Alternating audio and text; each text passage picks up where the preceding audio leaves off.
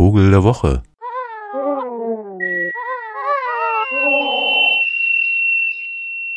Dieses Jahresende hat ja in einigen Kreisen zur Folge, dass sich anrührende Geschichten erzählt wird, zum Teil solche mit äh, schönem Ausgang wie Charles Dickens Weihnachtsgeschichte beispielsweise oder auch traurig anrührend letale Stories wie das Mädchen mit den Schwefelhölzern. Eine solche eher düstere Story ist es, die unseren Vogel der Woche meint und hat mit einer anderen Eigenschaft des Jahresendes zu tun, dass wiederum etwas größere Kreise der Gesellschaft große Anstrengungen unternehmen, um sich gegenseitig eine kleine Freude zu bereiten darüber, dass das Jahr endlich zu Ende geht und ein neues anfängt und das mit Geschenken zu begleiten. Darüber nachzudenken gleichzeitig, was dieses Geschenk meinen könnte für Oma Hanne, Opa Charlie oder den Sohn Valentin. Das heißt dann vor allen Dingen darüber nachzudenken, wie viel Geld dafür geopfert werden kann und was es dieses Jahr Besonderes sein könne.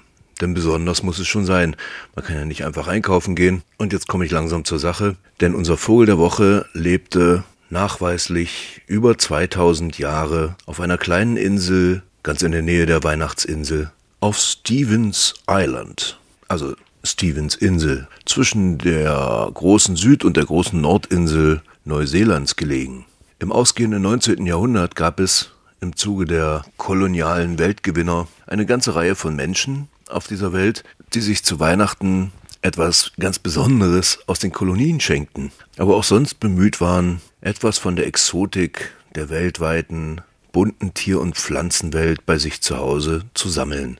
Das betraf vor allen Dingen die etwas betuchteren, in der Regel auch tatsächlich Koloniegewinner, also einem illustren Kreis von Fabrikanten, Bankiersöhnchen oder selbsternannten Naturforschern, die gerade nach den selteneren Arten Ausschau hielten. Und so begab es sich zu der Zeit im Jahre 1894 nach Christus Geburt dass ein einsamer Leuchtturmwärter namens David Lyle auf diese kleine Insel entsandt wurde, Stevens Island nämlich, da dort endlich für die entstehende Seefahrt der Wasserstraße zwischen Nord- und Süd-Neuseeland Licht ins Dunkel der Nacht gebracht werden sollte. David Lyle wiederum brachte seine Katze Tibbles mit, und die wiederum brachte ihm im Winter des Jahres 1894 ein kleines Vögelchen vor die in Stiefeln steckenden Füße, was der Leuchtturmwärter David Lyle interessant fand, da er sich auch für die Natur interessierte.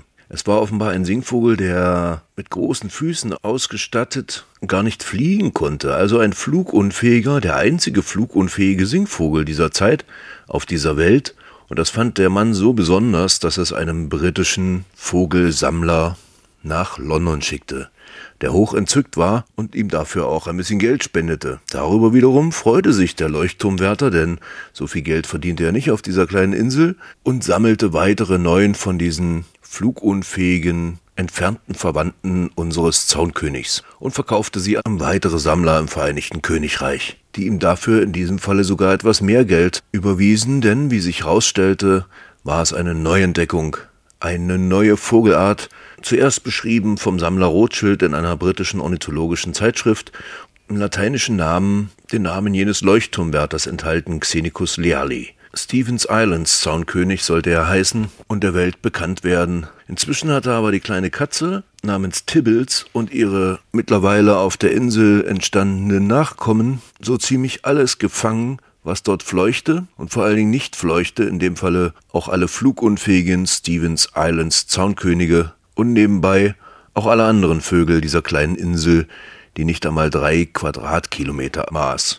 Und damit erreichte das Londoner Fachpublikum die Nachricht von der Entdeckung und dem Aussterben dieses kleinen Zaunkönigs auf der kleinen Insel Stevens Island nahezu simultan.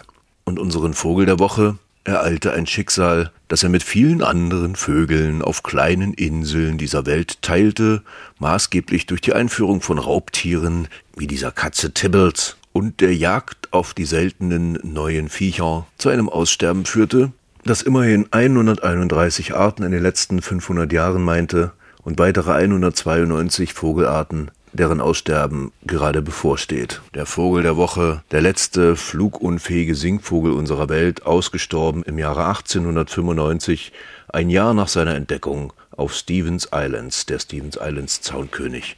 Mach's gut, kleiner König.